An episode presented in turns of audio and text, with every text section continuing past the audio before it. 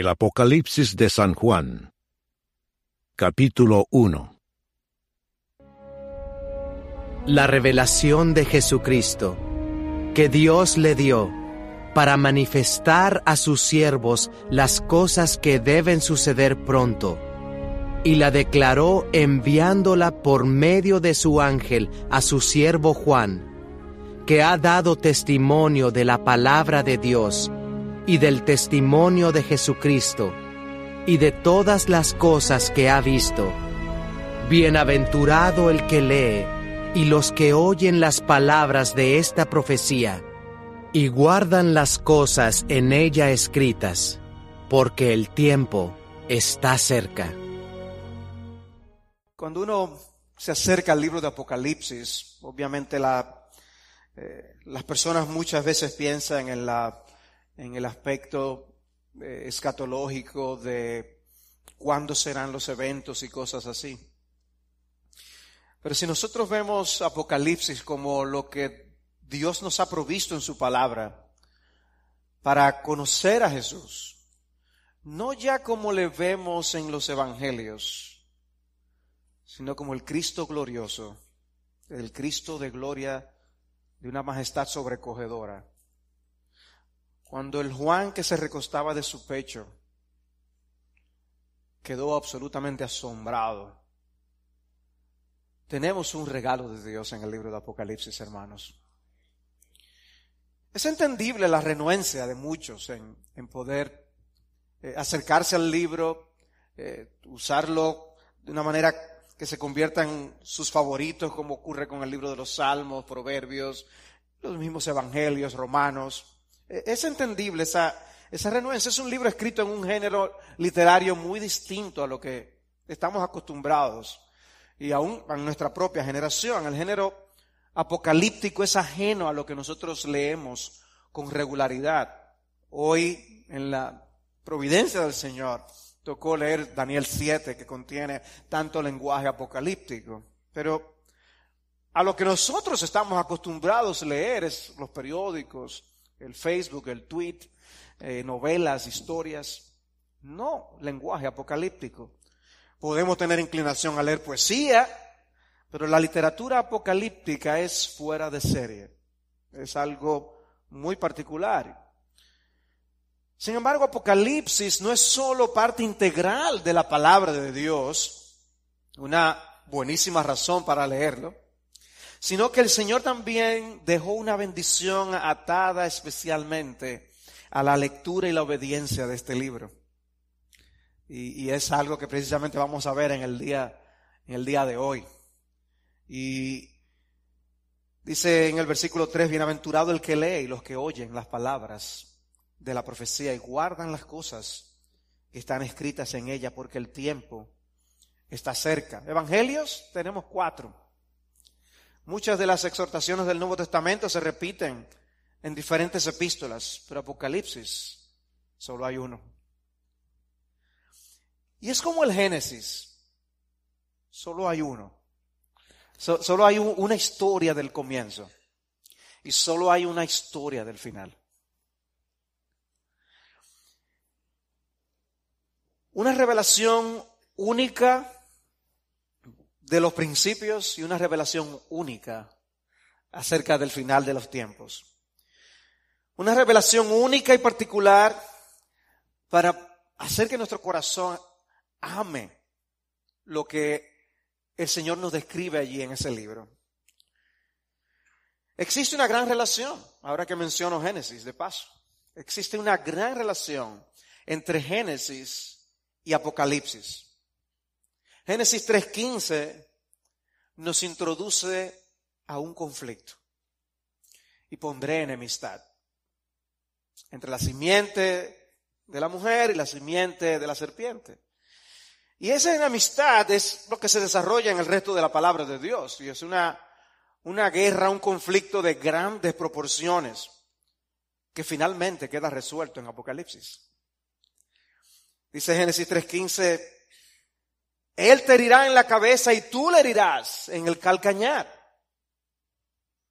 Y, y, eso se cumple en la historia y se cumplió en parte cuando Cristo vino por primera vez. pero todavía estamos esperando el cumplimiento de una parte de esa declaración. Pero se está cumpliendo. La profecía de Génesis 3.15 se está cumpliendo. Dice Apocalipsis 12.9, y fue arrojado el gran dragón, la serpiente antigua que se llama el diablo y Satanás, el cual engaña al mundo entero. Fue arrojado a la tierra y sus ángeles fueron arrojados con él. Hay personas que les dan miedo leer el periódico. Y han dejado de leer el periódico, a personas no les gusta. Eh, dice, me perturba mucho el espíritu. Oh, si esto saliera en las noticias. Ya Satanás ha sido arrojado, echado fuera. Anhelamos ese día del cumplimiento cuando salga del escenario para siempre. Dice Apocalipsis 12, 17, el dragón se enfureció contra la mujer y salió para hacer guerra contra el resto de la descendencia de ella, los que guardan los mandamientos de Dios y tienen el testimonio de Jesús. Esperamos esa derrota final, pero ese mañoso ataca al pueblo de Dios. Génesis nos presenta el paraíso perdido. Apocalipsis, el paraíso recobrado. Génesis nos muestra que el maligno tuvo acceso al paraíso. Entró allí, hizo estragos. Apocalipsis nos enseña que el diablo será arrojado fuera para siempre y que nada inmundo tendrá acceso al paraíso restaurado. En Génesis vemos al hombre expulsado del Edén. Dice en Génesis 3:23, y el Señor Dios lo echó del huerto del Edén para que labrara la tierra de la cual fue tomado. Expulsó pues al hombre y al oriente del huerto del Edén puso querubines y una espada encendida que giraba en todas direcciones para guardar el camino del árbol de la vida. En Apocalipsis leemos de cuando este ser que fue echado del huerto ya tiene derecho al árbol de la vida y puede entrar por las puertas de la ciudad celestial, Apocalipsis 22, 14. En Génesis la tierra queda bajo maldición. En Apocalipsis 22, 3 se nos dice que ya no habrá más maldición. Génesis nos presenta el origen de la muerte, la introducción de la muerte en el mundo. Y Apocalipsis 21, 4 nos dice que ya no habrá muerte. Génesis 3.15 promete un redentor. Y Apocalipsis nos presenta una redención consumada. Y cantaban un cántico nuevo, diciendo, digno eres de tomar el libro y de abrir sus sellos, porque tú fuiste inmolado y con tu sangre compraste para Dios a gente de toda tribu, lengua, pueblo y nación y los has hecho un reino y sacerdotes para nuestro Dios y reinarán sobre la tierra. El reino de los cielos se ha acercado. Eso es así desde que Cristo vino por primera vez. Y el reino de los cielos llegará a su consumación y nosotros en ese reino, porque somos sacerdotes y reyes con Jesús. Vamos a orar. Señor, o oh, si tan solo tú pudieras, si tan solo tú escucharas nuestro ruego y abrieras nuestros ojos para ver a Jesús como Él es, poder contemplarlo en nuestras mentes por la descripción que tú nos das en tu santo libro. Yo creo que muchas glorias de este mundo que hoy nos deslumbran palidecerían. Las podríamos echar muy fácil a un lado. Sin embargo, hoy es tiempo de insensatez para nosotros cuando tantas veces nos distraemos con las cosas de este mundo. Oh Señor, muéstranos a Jesús. Y muéstranos a Jesús en su gloria para amarle más y servirle mejor. Tómanos, Señor. Tómanos a cada uno de nosotros. Haz tu obra. Completa tu obra. Permítenos, Señor, en, en, en esta generación en la que nos has colocado, vivir ante la realidad de que ese es el Cristo al que servimos, ese Cristo lleno de gloria y de majestad. Esa gloria que vio Isaías y quedó deshecho. Permítenos, Señor, el privilegio de al estudiar este libro en las siguientes semanas, también quedar deshechos. Y poder ver cuán sucio no solamente son nuestros labios y la realidad de que vivimos en medio de un pueblo de labios inmundos, sino todo nuestro ser. Porque tú eres santo. Abre nuestros ojos. Permítenos contemplar las maravillas de tu ley. ¿Quién es digno de entender los misterios de este libro? Mas aquí que tú nos los has dado como un regalo. Y queremos esa bendición. Queremos esta bendición que tú aquí nos prometes, oh Señor. Permítenos, Señor, acercarnos a ti, venir no solamente lleno de curiosidades para estudiar este libro domingo tras domingo. Concédenos amor a ti y a tu palabra. Y una gran expectativa de la forma como este libro puede transformarnos, acercarnos a ti y aún a la eternidad. Padre, nosotros tenemos como uno de nuestros grandes lemas que queremos ser una comunidad que vive a la luz de la eternidad. Usa esta serie, Señor, para ese fin. Toma al predicador, a tu siervo, y toma a tus hijos que escuchan, y danos tu bendición. Acércate, Padre, te lo rogamos. En el glorioso y dulce y precioso nombre de Jesús nuestro Salvador, el que nos amó y nos lavó de nuestros pecados con su sangre. Amén. Hoy veremos los primeros tres versículos, si el Señor nos los concede, los cuales nos dan la pauta para conocer qué es el libro de Apocalipsis y cuál es el propósito del libro de Apocalipsis. Estas son las dos cosas que yo quisiera tratar con ustedes en este primer mensaje. Así que en primer lugar, preguntémonos, ¿qué es Apocalipsis? ¿Qué es Apocalipsis? Leamos los primeros dos versículos. Dice allí, la revelación de Jesucristo que Dios le dio para mostrar a sus siervos las cosas que deben suceder pronto. Y la dio a conocer, enviándola por medio de su ángel a su siervo Juan, el cual dio testimonio de la palabra de Dios y del testimonio de Jesucristo y de todo lo que vio. La palabra clave de estos versículos es revelación revelación. De hecho, aquellos que tienen sus Biblias en inglés saben que ese es el nombre que se le da al libro de Apocalipsis. Revelación. Consiste en una revelación. Eh, en un sentido, toda la Biblia es revelación, pero en un sentido más técnico, Apocalipsis es en su naturaleza y en su contenido una revelación de revelaciones.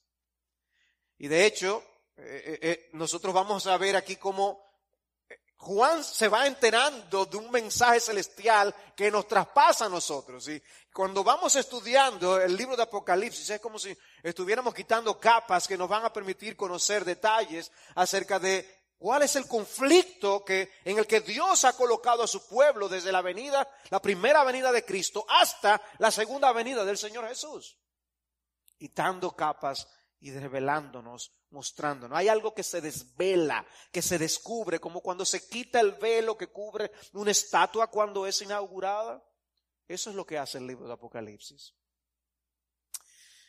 La revelación de Jesucristo. Así dice el título. Eso puede significar tanto que Jesús es la fuente o el origen de la revelación como el contenido de la misma. Teológicamente hablando, no queda ninguna duda de que Jesús es el gran contenido no solo de Apocalipsis, sino de toda la Biblia. Pero el punto es reconocer cuál es el énfasis del texto aquí.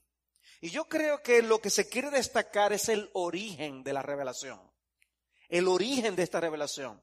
Debemos notar la cadena de traspaso de información que tenemos aquí, que me, llama poderosamente la atención. Es una revelación que se inicia con Dios el Padre y Dios el Hijo. ¿Lo observaron? Dice la revelación de Jesucristo que Dios le dio. Dios el Padre le dio al Hijo esa revelación. Interesante. Pero de Jesús no pasa directamente al apóstol Juan, sino que pasa a un ángel, a un mensajero de Dios. Dice, y la dio a conocer enviándola por medio de su ángel a su siervo Juan. Dios el Padre, a Dios el Hijo, al ángel, a Juan. ¿Por qué? Es interesante. En la palabra nosotros vemos a los ángeles funcionando como emisarios o mensajeros de Dios. Y eso ocurrió tanto en el Antiguo como en el Nuevo Testamento. Y aquí les vemos siendo un intermediario de un mensaje que se le entrega al apóstol Juan. Juan, el que estuvo con Jesús. E, e, e, el apóstol de la confianza de Jesús. Se le envía el mensaje por un ángel. Y eso nos dice algo. En un sentido, Dios está cerca, pero Dios es santo. Eso es un mensaje santo. Y Dios hablaba a la gente a través de un ángel. Dios no pudo haberles hablado a los hombres como lo hizo cuando el Señor se transfiguró o en el bautismo del Señor. Claro, una voz audible y punto. No él enviaba ángeles. Interesante. Por eso también hoy tenemos su palabra. No es que Dios no puede hablar. Él puede hablar. Pero nos habla a través de sus mensajeros y de su palabra. Y así utilizó a un ángel. Cuando Dios quiere, usa medios para comunicarse. ¿Y saben qué? Eso no quita la autoridad del mensaje que llega. o sea que nosotros no podemos decir, no, eso, no, eso lo dijo un ángel. Eso lo dijo Dios. Es un mensaje de Dios. Dice entonces de Juan, en el versículo 2, el cual dio testimonio de la palabra de Dios y del testimonio de Jesucristo y de todo lo que vio. Ya que Juan está diciendo, yo soy testigo de cosas que yo vi. Y eso, eso es verdad con respecto a, la vida de Jesús en la tierra. Ustedes recuerdan cuando él inicia primera de Juan, que él habla de que él habló, él habló y escribió de las cosas que sus manos palparon, que sus ojos vieron, de que, ellos contemplaron tocando al verbo de vida. Él se presenta allí como un testigo ocular de Cristo. Y, nos dice a nosotros que nosotros lo que tenemos en nuestras manos es un mensaje apostólico. Es un mensaje que viene de parte de los apóstoles, que fueron testigos oculares. Y aquí se presenta a Juan como si fuera una especie de testigo legal. El testimonio de Juan es valedero, es lo que está diciendo. Es un testimonio importante. Él, da fe de lo que él está diciendo. Pero ahora él, se le presenta esta visión de lo que contiene el libro de Apocalipsis y Juan es un testigo de esa revelación. Vamos a ver más adelante cómo Juan estaba en una isla cuando el Señor le dio esta revelación. En, condiciones muy extrañas. Pero lo que Dios le presentó es lo que tenemos aquí plasmado en el libro de Apocalipsis. Pero saben que el destinatario final no era Juan. El destinatario final no era Juan. Juan viene a ser un instrumento humano, el autor humano del libro. Pero los destinatarios son mencionados en el versículo 4, que yo espero estudiar con ustedes la próxima semana. Dice el versículo 4, Juan a las siete iglesias que están en Asia. Gracia y paz, etcétera. Y luego específicamente menciona las iglesias por localidad en el versículo 11, cuáles son los nombres de esas iglesias y vamos a, ver el significado de esto la semana próxima si el Señor lo permite. El punto es que los destinatarios originales son estas siete iglesias o las iglesias, todas las iglesias que representan estas siete iglesias. Pero dice algo adicional. En el versículo 1 dice la revelación de Jesucristo que Dios le dio para mostrar a sus siervos las cosas que deben suceder pronto. No, no, habla sencillamente de estas siete iglesias de manera particular, está hablando de los siervos del Señor. Y los siervos del Señor en, en, ese momento y en todo momento que leen y reciben las bendiciones que se prometen aquí en este libro. Siervos de Dios. Los que son siervos es porque tienen un Señor. Cuando nosotros leemos el libro de Apocalipsis, estamos sometiéndonos al señorío de Jesucristo. Estamos reconociendo, como vamos a ver, que Jesús es el Señor de la historia. Y que nosotros hacemos bien en someternos a su reinado. Estos hermanos estaban en aflicción. Y eso no escapó al control de ese rey. Juan estaba exiliado. Eso no escapó a los dictámenes de ese rey. Yo no creo que Juan cambiaría postura con nosotros. Yo creo que Juan en esa posición donde él se encontraba de aflicción y los hermanos que estaban siendo perseguidos en esos días comprendían algunas cosas que a nosotros se nos dificulta comprender por la comodidad con la que nosotros vivimos. Pero el hecho es que nosotros no somos reyes y señores en ese sentido. Somos se reinaremos con Jesús. Nosotros somos súbditos del gran rey. Y por lo tanto la vida no se nos debe postrar ante nosotros para rendirnos, rendirnos pleitesía. Nosotros debemos asumir lo que Dios mande a nuestras vidas porque Él es el soberano.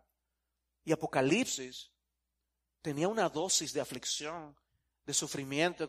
Hay cosas horribles que se mencionan en el libro de Apocalipsis. Y es la porción que le ha tocado al pueblo de Dios en muchos sentidos. Y que le estaba viviendo el pueblo de Dios cuando Juan escribió. Pero Jesús estaba en su trono. Y Jesús está en su trono. No importa la situación que venga a nuestra vida. Y eso es parte de lo que aquí se está tratando, aún al mencionarnos como siervos. Dios nos quiere mostrar algo como sus siervos. Mensaje que viene de Dios el Padre, a Dios el Hijo, a un ángel, a Juan, a la siete iglesias, que son los siervos de Dios. Y dio a conocer esta revelación. Es un término para decir que algo se, ha puesto claro, algo se hace evidente a quien Él quiere mostrar, porque es oculto hasta que Dios lo manifiesta. Se usa para decir que algo fue señalado, para que sepan lo que es. Mira, es de eso que yo estoy hablando. Ese es el término que se usa cuando dice aquí la dio a conocer. Tratar el tema de la identidad del libro, y por eso preguntaba, ¿qué es Apocalipsis? Porque tratar el tema de la identidad del libro y de su significado nos obliga a un subtema o un subpunto importante. Y me refiero al tema de la interpretación del libro de Apocalipsis. La identidad de un libro impone su interpretación. Hablaremos en unos momentos sobre el propósito del libro de Apocalipsis. Pero antes de ver el propósito propiamente hablando, quiero llamar la atención a dos cosas. El versículo 1 dice que la intención de esta revelación es mostrar las cosas que deben suceder pronto. Y en segundo lugar, el versículo 3 identifica el contenido del libro como las palabras de la profecía. ¿Lo ven? O sea que hemos dicho que Apocalipsis es una revelación. Ahora estamos diciendo que Apocalipsis es una revelación profética. Apocalipsis, valga la redundancia, es un libro de naturaleza apocalíptica. Dice un autor, este género literario no solo utilizaba símbolos como único medio de expresión, sino que los utilizaba deliberadamente para evitar o desviar las sospechas de la autoridad civil y religiosa que perseguía a la iglesia. Por eso, cuando hablaban del chivo en la época de Trujillo, la gente no quería mencionar el nombre de Trujillo, ¿verdad? Pero asimismo se ha usado en la historia nombres para desviar la atención acerca de quién están hablando. Y muchas veces la literatura apocalíptica se usaba para esos fines para no exponer innecesariamente la seguridad del pueblo de Dios. Y veladamente se mencionaban personajes de la historia. como vimos que en Daniel se mencionaban estos imperios y estos reinos. ¿Cómo abordamos el libro? ¿Cómo interpretamos el libro? Y de antemano, sé que algunas personas eh, pueden sentirse prejuiciados porque entienden que nosotros como congregación tenemos una postura escatológica particular, específica, y pueden quizás ni, querer enterarse de qué es lo que aquí se está hablando sobre Apocalipsis. Si por casualidad tú te enteras y eres uno de esos que tenías algún prejuicio, te exhorto a como quieras que escuches y, o veas estos mensajes. Porque el, énfasis va a estar en sacar las lecciones principales para el pueblo de Dios al día de hoy.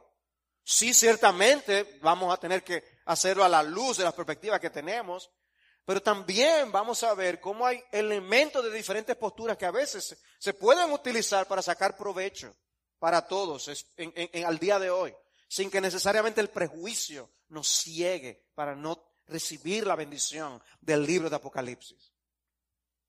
Pero ¿cómo abordamos el libro de Apocalipsis? Tenemos que hacernos esa pregunta obligada. ¿Cómo interpretamos el libro? Ha habido cuatro formas básicas de abordar o interpretar el libro. Voy a tratar de describir estas posturas. Si no las comprende del todo, puede volver a escuchar esto, volver a vernos en YouTube, pero sencillamente quiero que tengan una idea de esta realidad. En primer lugar está la interpretación preterista, pretérito del pasado. Y esta interpretación ve el contenido de Apocalipsis como haciendo referencia a eventos que desde nuestro punto de vista ya sucedieron casi en su totalidad. Desde el punto de vista de los lectores originales, eran cosas que sucederían en un futuro inmediato a cumplirse durante los primeros dos siglos. Y eso así por la expresión las cosas que deben suceder pronto. Para ellos Apocalipsis presenta la victoria del cristianismo con Constantino sobre el imperio romano el cristianismo finalmente vence y ya tenemos a un emperador incluso, que es de los nuestros, ¿ven?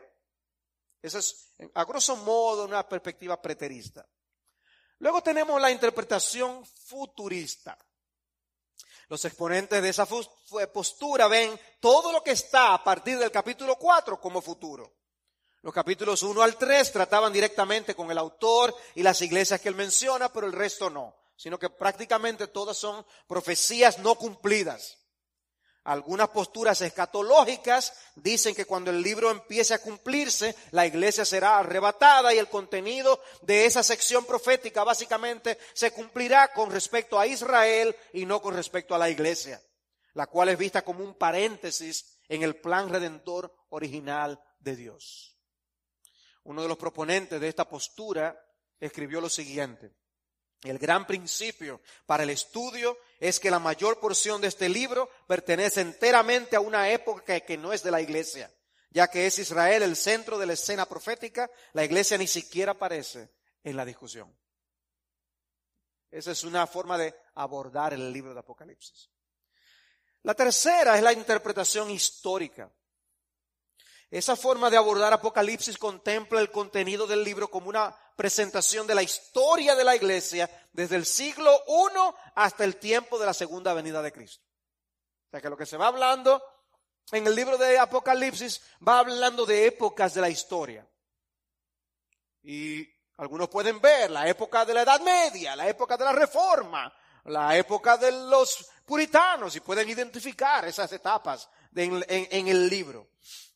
Fue una, una forma de interpretación muy popular en los días de la Reforma, algo atribuible claramente a sus luchas con la Iglesia Católica, donde veían a la Iglesia Católica precisamente como el, opositor a, lo que ellos presentaban en, en el libro de Apocalipsis.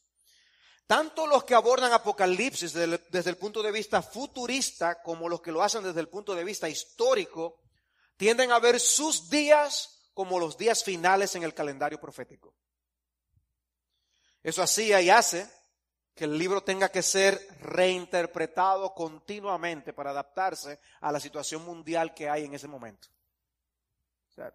por eso yo cuando vine al Evangelio eh, en el año 81 y comencé a leer algunos libros de profecía, hablaban de detalles, daban detalles del cumplimiento de, naciones que estaban en ese momento y, asuntos que estaban ocurriendo en el panorama eh, eh, mundial.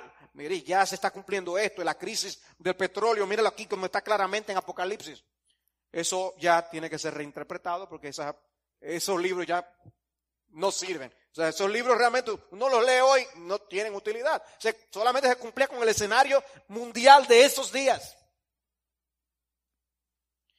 Y tenemos en cuarto lugar la interpretación idealista. El libro realmente no se enfoca únicamente en los primeros años del cristianismo, ni se enfoca únicamente en los últimos años de la historia. Tampoco podemos hacer una línea de tiempo que aparece eh, nítidamente cada época de la historia en el contenido de Apocalipsis. El libro es pertinente para el pueblo de Dios de todas las épocas, desde los días de Juan hasta la consumación final pero no presenta un contenido que empieza en el siglo I y va avanzando nítidamente hasta el final, no. Presenta el conflicto entre Cristo y Satanás, entre la iglesia y el mundo desde varios ángulos y de diversas maneras. O sea que en una sección del libro presenta un ángulo de este conflicto, en otra sección del libro nos presenta otro ángulo de ese mismo conflicto. El enfoque idealista interpreta el simbolismo del libro de un modo que se aplica en sentido general a todos los cristianos. Toma en cuenta el uso de esos símbolos en otras porciones proféticas de las Escrituras, como los profetas del Antiguo Testamento. Es vital para el lector del Apocalipsis entender el lenguaje apocalíptico de los profetas, profetas mayores y profetas menores, porque eso trae luz al significado del libro, de manera que se hace relevante no solo para los cristianos del siglo I, sino también para los del siglo XXI. El contenido de Apocalipsis ha sido descrito como cíclico por esa misma razón. Es como si el libro nos repitiera de diversas formas la experiencia del pueblo de Dios desde la primera venida hasta la segunda venida. Por eso Apocalipsis 11 tiene una descripción que parece llegar a un clímax cuando afirma el séptimo ángel tocó la trompeta y se levantaron grandes voces en el cielo que decían, el reino del mundo ha venido a ser el reino de nuestro Señor y de su Cristo. Y Él reinará por los siglos de los siglos. Y los veinticuatro ancianos que estaban sentados delante de Dios en sus tronos se postraron sobre sus rostros y adoraron a Dios diciendo, te damos gracias, oh Señor Dios Todopoderoso, el que eres y el que eras porque has tomado tu gran poder y has comenzado a reinar. Y las naciones se enfurecieron y vino tu ira y llegó el tiempo de juzgar a los muertos y de dar la recompensa a tus siervos, los profetas y a los santos y a los que temen tu nombre, a los pequeños y a los grandes y de destruir a los que destruyen la tierra. Uno lee eso, es un sentido de clímax, ¿no? Ya al final, por fin. Y entonces vuelve otra vez y comenzamos a leer el capítulo 12. Entonces el dragón se enfureció contra la mujer y salió para hacer guerra contra el resto de la descendencia de ella, los, que guardan los mandamientos de Dios y tienen el testimonio de Jesús. Otra vez vuelve el conflicto. Ven, es algo cíclico. No, es algo nítidamente histórico. No es una línea de tiempo que nos presenta Apocalipsis. Las batallas del libro no hablan de un conflicto bélico particular en la batalla del Armagedón, donde no, sino que son expresiones de la guerra entre la simiente de la serpiente y la simiente de la mujer, que queda planteado desde el primer libro de la Biblia, Génesis. La gran ramera no está haciendo referencia exclusivamente a una determinada iglesia, sino a la seducción del mundo en sentido general.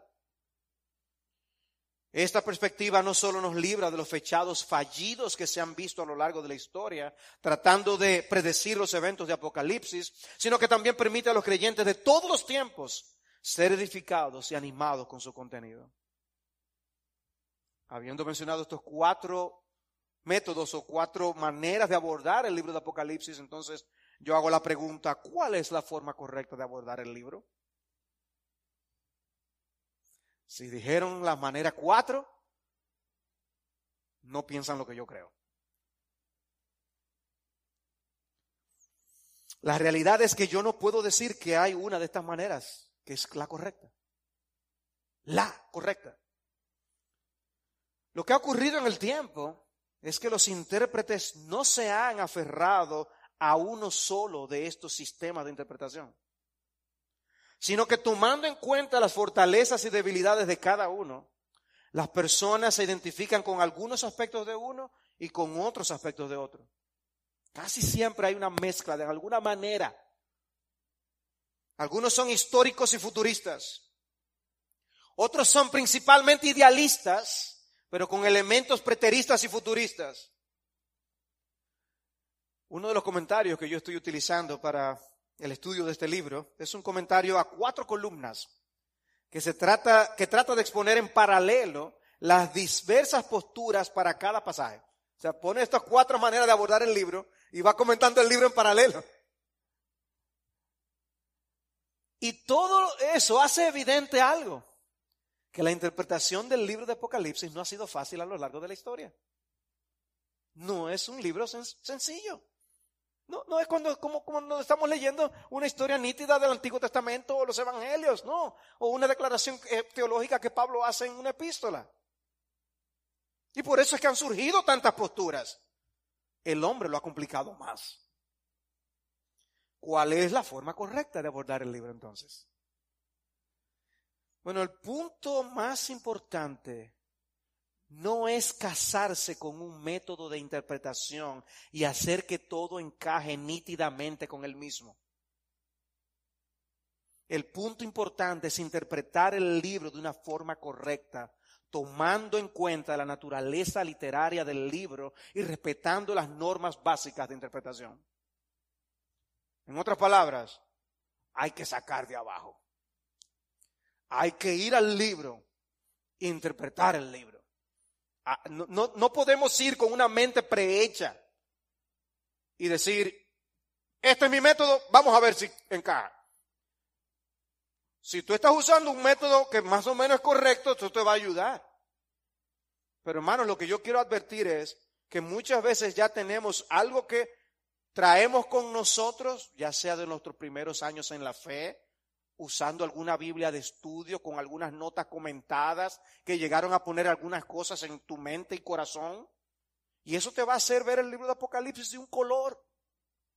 Yo lo que te estoy diciendo es tenemos que ponernos los lentes, no de una de estas maneras, sino la de un intérprete eh, honesto para ir a estudiar el libro. Y estudiar y sacar lo que ahí está. Y si no encaja con algo que tú tenías en tu mente, ¿qué tú tienes que hacer? Cambiar de postura si es necesario. Pero lo que la Biblia dice, eso es. Obviamente tenemos el resto de la, de la palabra de Dios para comparar escritura con escritura. Y de allí es que tenemos una gran ayuda cuando cosas que son expresadas en contextos que no son simbólicos ni apocalípticos nos pueden dar luz acerca de los eventos que van a acontecer. Nosotros tenemos una idea acerca del día del juicio, acerca de la resurrección. Nosotros tenemos promesas acerca de la segunda venida. Pablo nos enseña acerca del hombre de pecado. Toda esta información nos va a arrojar luz para interpretar cosas que aquí se presentan de un modo simbólico. Pero en el libro de Apocalipsis tenemos que acercarnos con precaución. El texto bíblico no puede tener varios significados al mismo tiempo. Una de las explicaciones de esa columna, en ese comentario, puede ser la correcta, pero a lo mejor ninguna de las cuatro. Al final del día tenemos que asumir una postura y no dos o tres acerca de un determinado texto.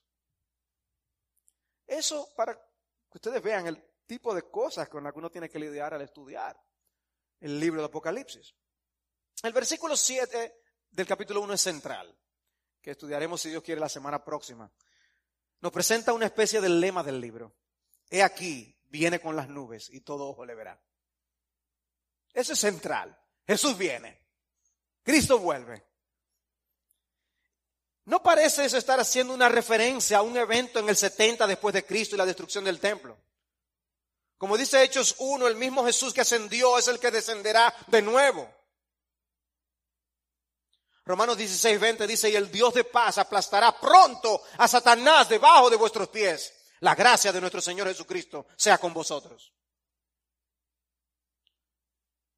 La palabra pronto que usa Pablo ahí en Romanos 16, la misma que encontramos en Apocalipsis, en el texto que nosotros leímos. Se habla de algo que inevitablemente sucederá. Pero ese pronto ha tomado un tiempo. Eso ha tomado un tiempo. Él, Cristo ya murió. Pablo está explicando a los romanos algo. Y a ellos, después de la muerte de Cristo, les dice, el Dios de paz aplastará pronto a Satanás debajo de vuestros pies. En un sentido, Cristo venció en la cruz. Pero en este sentido, Pablo está diciendo, hay algo todavía que tiene que ocurrir. Él dice, pronto. No ha llegado todavía. ¿Por qué yo digo esto? Porque algunas personas dicen, no, lo que dice Apocalipsis dice, se va a cumplir pronto.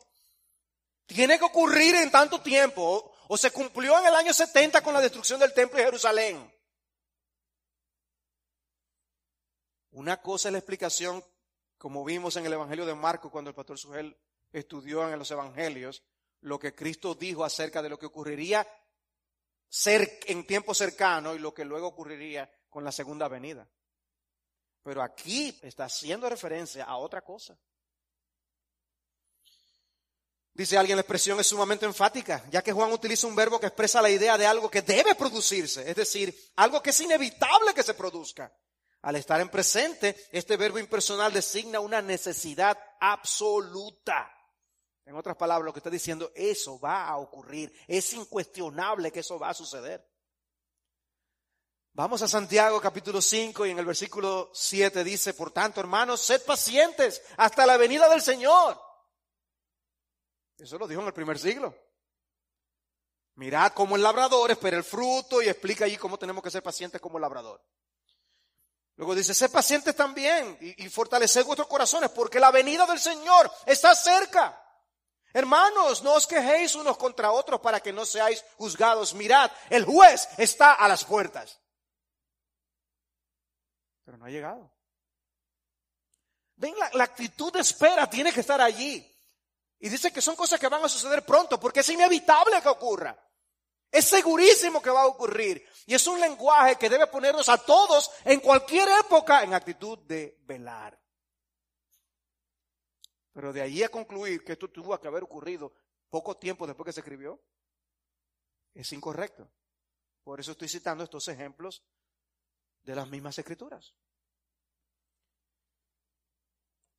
Yo creo que el Señor quiere que su pueblo viva en todas las épocas con la expectativa de la segunda venida, anticipando la segunda venida.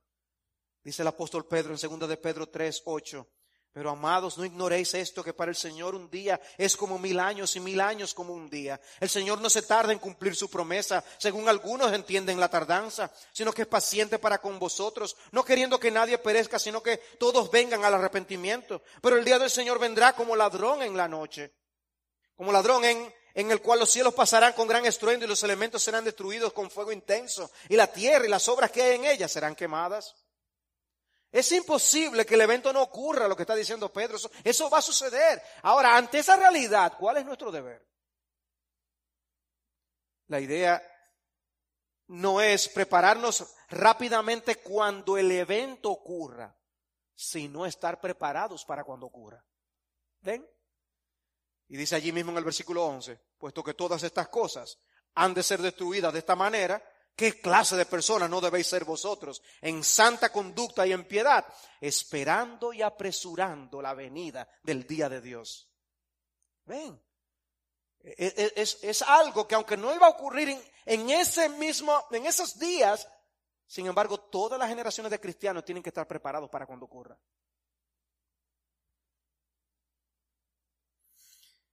Por eso Cristo mismo decía en Mateo 24, 44, por eso también vosotros estad preparados, porque a la hora que no pensáis vendrá el Hijo del Hombre. Estad preparados. El Señor quiere que estemos en guardia, velando. Me llamó la atención algo que eh, Pedro dijo en Hechos capítulo 3. Él está, recuerden, predicando allí, las personas, le dice a las personas que tienen que arrepentirse y convertirse. Y les dice, y Él envía a Jesús, el Cristo designado de antemano para vosotros, a quien el cielo debe recibir. Ahora escuchen, hasta el día de la restauración de todas las cosas, acerca de lo cual Dios habló por boca de sus santos profetas desde tiempos antiguos. Hasta el día de la restauración de todas las cosas. ¿Cuándo es eso? Al final de los tiempos, en la consumación. Él está diciendo, los profetas del Antiguo Testamento hablaron de la segunda venida de Cristo. E, e, ese Cristo que murió volverá, es lo que les está diciendo. Y, quienes hablaron de eso fueron los profetas. Hmm, interesante. Porque ahora pónganse en el lugar del tiempo de los creyentes que escucharon a los profetas decirlo. O sea que lo, tú estás allí con problemas familiares. A lo mejor tienes problemas económicos. Tú estás viviendo en la época del Antiguo Testamento, ¿recuerda? Y con problemas familiares, problemas económicos. Eh, a lo mejor te enfermaste. Y Dios viene a darte palabras de consolación. Al final todo esto se arregla, señores. Y se mueren. Pues se murieron. Y aquí dice Pedro que, los profetas de sobre que hablaban. Pero no solo ellos, los creyentes también del primer siglo, a quienes Juan le escribe Apocalipsis, le está diciendo, señores, anímense, que nosotros ganamos. La victoria es nuestra. Y tienen problemas económicos, problemas familiares, enfermedades. Y se murieron. Pero vean, eh, los creyentes que leían Apocalipsis, que, originales, se murieron y no vieron el cumplimiento de esta cosa. La cosa que debe suceder pronto. Y los creyentes que después siguieron, recibían esta promesa. Y, hermano, nosotros no tenemos que tener el cumplimiento de la venida de Cristo unos cuantos años después que nosotros leemos esto para poder tener consolación. Los creyentes del Antiguo Testamento podían ser instruidos por los profetas de cosas que se iban a cumplir cuando Cristo volviera y ser animados, no importa lo que estuvieran pasando. Y los hermanos que estaban recibiendo el libro de Apocalipsis, con todos sus problemas, estaban recibiendo palabras de estímulo, de consolación, de aliento para perseverar en medio de una persecución tan fiera como la que se estaba llevando a cabo bajo el, reinado de Domiciano. Y Juan les está diciendo, anímense. Y Juan está exiliado en una isla solo. Cobren ánimo, hermanos. Y se murieron. Hermanos, la manera como la literatura profética anima al pueblo de Dios no es como mucha gente lo presenta por ahí. Tenemos que animarnos por el hecho de que se presenta a Jesús el conquistador, el vencedor seguro. Y con él reinaremos. Ese es el punto. Todo estudiante del libro de Apocalipsis debe acercarse con un corazón humilde. Y con esa misma humildad se debe compartir los resultados de la investigación. Hay algunas cosas que son más claras que otras, pero hay muchas cosas con las que no podemos ser dogmáticos, amados hermanos. Hay muchas cosas de, la, de simbología por las que yo no voy a estar dispuesto a, a pelear con otros, y mucho menos a separarme de otros hermanos por eso. No puedo olvidar el dogmatismo de autores de esos libros que yo les mencionaba a ustedes que descifraban pertrechos de guerra que ya hoy no tienen vigencia en los armamentos modernos. Y ellos lo creían con una seguridad pasmosa. Y son libros que hoy no sirven para nada. Pero permítanme dedicar el tiempo que me resta para responder la segunda pregunta. Eso es, ¿qué es Apocalipsis? Eso es lo que yo he tratado de. Es una revelación, es una revelación profética. Y eso nos hace interpretar el libro de una forma particular. Pero la otra pregunta es, ¿y cuál es el propósito de Apocalipsis? ¿Cuál es? ¿Poner fechas para la segunda venida? Dice el versículo 3, bienaventurado el que lee y los que oyen las palabras de la profecía y guardan las cosas que están escritas en ella, porque el tiempo está cerca. El tiempo está cerca. El propósito del libro es sumamente práctico. Son cosas que se pueden leer, oír y practicar. El pasaje está haciendo referencia a la lectura pública de las escrituras. el que lee y lo que oyen. Hay uno que leía y otros lo escuchaban. Era la práctica en las sinagogas. La persona no tenía la Biblia como tú en tu iPad, celular o, la Biblia que traes contigo impresa. Las personas iban a la sinagoga a escuchar la palabra de Dios. No todos entonces tenían acceso, pero cuando lo podían oír, la palabra de Dios llegaba al corazón. Y permítame traer aquí una aplicación a favor de las Biblias de audio. El texto habla de los que oyen. Nosotros podemos oír la Biblia. Tenemos que aprender a oír la Biblia cuando es leída públicamente, como cuando se leyó ahorita Daniel 7. Y, porque uno fácilmente se puede entretener. Pero yo quiero también mostrarles que podemos encontrar la Biblia en diferentes versiones en audio. Y podemos escucharla por el televisor, la computadora, el teléfono. La alimentación espiritual de la mayoría de los creyentes de aquellos días era auditiva. Ellos escuchaban lo que se leía. La palabra escrita no estaba tan, no estaba, no estaba tan disponible como ahora. Eran manuscritos, recuerden. Nuestro contexto es distinto. El hecho es que esos hermanos escuchaban y eran edificados. Y yo te quiero proponer, tú puedes escuchar más la palabra de Dios y ser edificado. No solo Apocalipsis, sino la Biblia entera. Ahora que hay tantos tapones y que te toma tanto tiempo llegar de un sitio a otro, proponte escuchar más la Biblia. Y vas a tener esta bendición y muchas otras más. Y no pensemos que los únicos que se pueden beneficiar de la Biblia son los que saben leer. Nuestros hijos pueden beneficiarse aún antes de saber leer. Si les leemos, si la oyen leída, ¿verdad? Pero no solo eso, también hay lugares en el mundo donde hay personas que no saben leer. El deber que hay que hacer en Haití, por ejemplo, de alfabetización, es crucial para llevarles el beneficio del Evangelio. Y asimismo hay lugares en el mundo donde hay muchas personas que no saben leer. Pueden oír la Biblia. Y la labor de los misioneros es hacer una labor oral en medio de ellos. Una labor sumamente importante. No menospreciemos el poder de oír la palabra de Dios. Pero quería traer esa nota, ¿no? Pero Juan no está hablando aquí de dos grupos distintos, unos que oyen y otros que guardan. Los que oyen y guardan la palabra de Dios.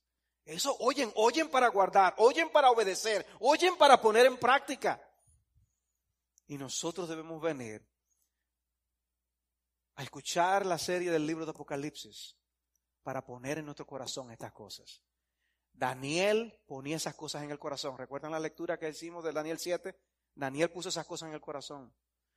María ponía esas cosas en el corazón que escuchaba de cerca de Jesús.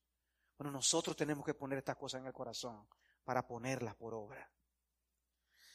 Decía Joel Vicky, el gran tema de Apocalipsis es la victoria de Cristo y su iglesia sobre la serpiente antigua, sus ayudantes y todos los reinos de este mundo. Rastrearemos este tema y veremos cómo este libro cumple su propósito, que es inspirar, consolar y alentar al pueblo de Dios en la iglesia, en cada era, a perseverar de cara a la persecución y en medio de nuestras luchas, sabiendo que estamos del lado vencedor en este mundo anticristiano. Les decía anteriormente que los creyentes del Antiguo Testamento recibieron profecías que hablaban de cosas que ocurrirían cientos de años después de ellos morir, con la primera venida de Cristo. Y esas promesas debían ser meditadas por ellos para animarse y esperar el cumplimiento de las mismas, no necesariamente mientras ellos estaban vivos. Y también recibieron profecías aún de la segunda venida, de cosas que estaban más lejos aún. Y debían ponerlas en sus corazones. Y yo pregunto, ¿No debemos nosotros hacer lo mismo con Apocalipsis? ¿Eso debieron hacer nuestros hermanos del primer siglo? ¿Nuestros hermanos del siglo V? ¿Del siglo XVI? Y nosotros hoy en el siglo XXI. La palabra no solo nos informa, la palabra nos transforma y nos reforma.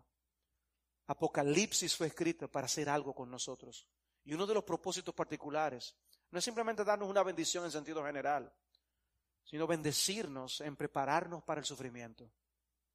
Apocalipsis nos prepara para el sufrimiento. Anuncia victoria, pero también nos deja ver algo de la guerra en la que nos encontramos. Y este libro nos anima a perseverar en esa guerra. ¿Usted no ha visto esos generales que se paran delante de sus tropas y le dan una arenga para animarlos? Bueno, Apocalipsis es una arenga para nosotros, para animarnos a seguir en esta batalla. Por eso que los apóstoles salieron a recorrer las iglesias fortaleciendo los ánimos de los discípulos, exhortándolos a que perseveraran en la fe y diciendo, es necesario que a través de muchas tribulaciones entremos en el reino de Dios. Y eso no ha cambiado. Es necesario que a través de muchas tribulaciones entremos en el reino de Dios. La entrada es todavía futura, pero es una entrada segura. Tan solo debemos seguir perseverando, amados hermanos, los lectores originales no vieron en vida la consumación final y puede que nosotros tampoco la veamos. Pero una cosa nos corresponde hacer. Es necesario que a través de muchas tribulaciones entremos en el reino de Dios. Persevera, exhorta a tu hermano que está al lado tuyo a perseverar. Las tribulaciones son inevitables, pero nuestra victoria también. Y muy bien se ha dicho entonces que el tema es la victoria de Cristo y su iglesia sobre Satanás y sus ayudantes. Esto es una palabra de estímulo que vale la pena leer, sopesar, escuchar, practicar, porque el tiempo está cerca, dice el texto. Tenemos que poner eso en el corazón. Cristo, Cristo viene, amados hermanos. Los hermanos de los días, y con esto termino, los hermanos de los días de Juan necesitaban una respuesta a la pregunta, ¿quién es el que está en el trono en realidad? En medio de sus sufrimientos, ¿dónde está Cristo? ¿Qué hace Cristo ahora? Apocalipsis nos enseña con gran claridad quién es el que en realidad está en el trono. Nerón vino y se fue. Domiciano vino y se fue. Los emperadores van y vienen. Pero Jesús está en el trono. Su plan perfecto se está llevando a cabo como fue diseñado y al final nosotros reinaremos con Él. El Señor nos ayude a seguir adelante, hermanos. Yo no sé lo que tú ahora mismo estás enfrentando, las aflicciones por las que tú estás atravesando, pero pon esto en tu corazón. Viene el momento cuando ya no habrá más lágrimas, ni dolor, ni clamor, ni muerte. Cristo, Cristo mismo volverá y nos gozaremos con Él eternamente.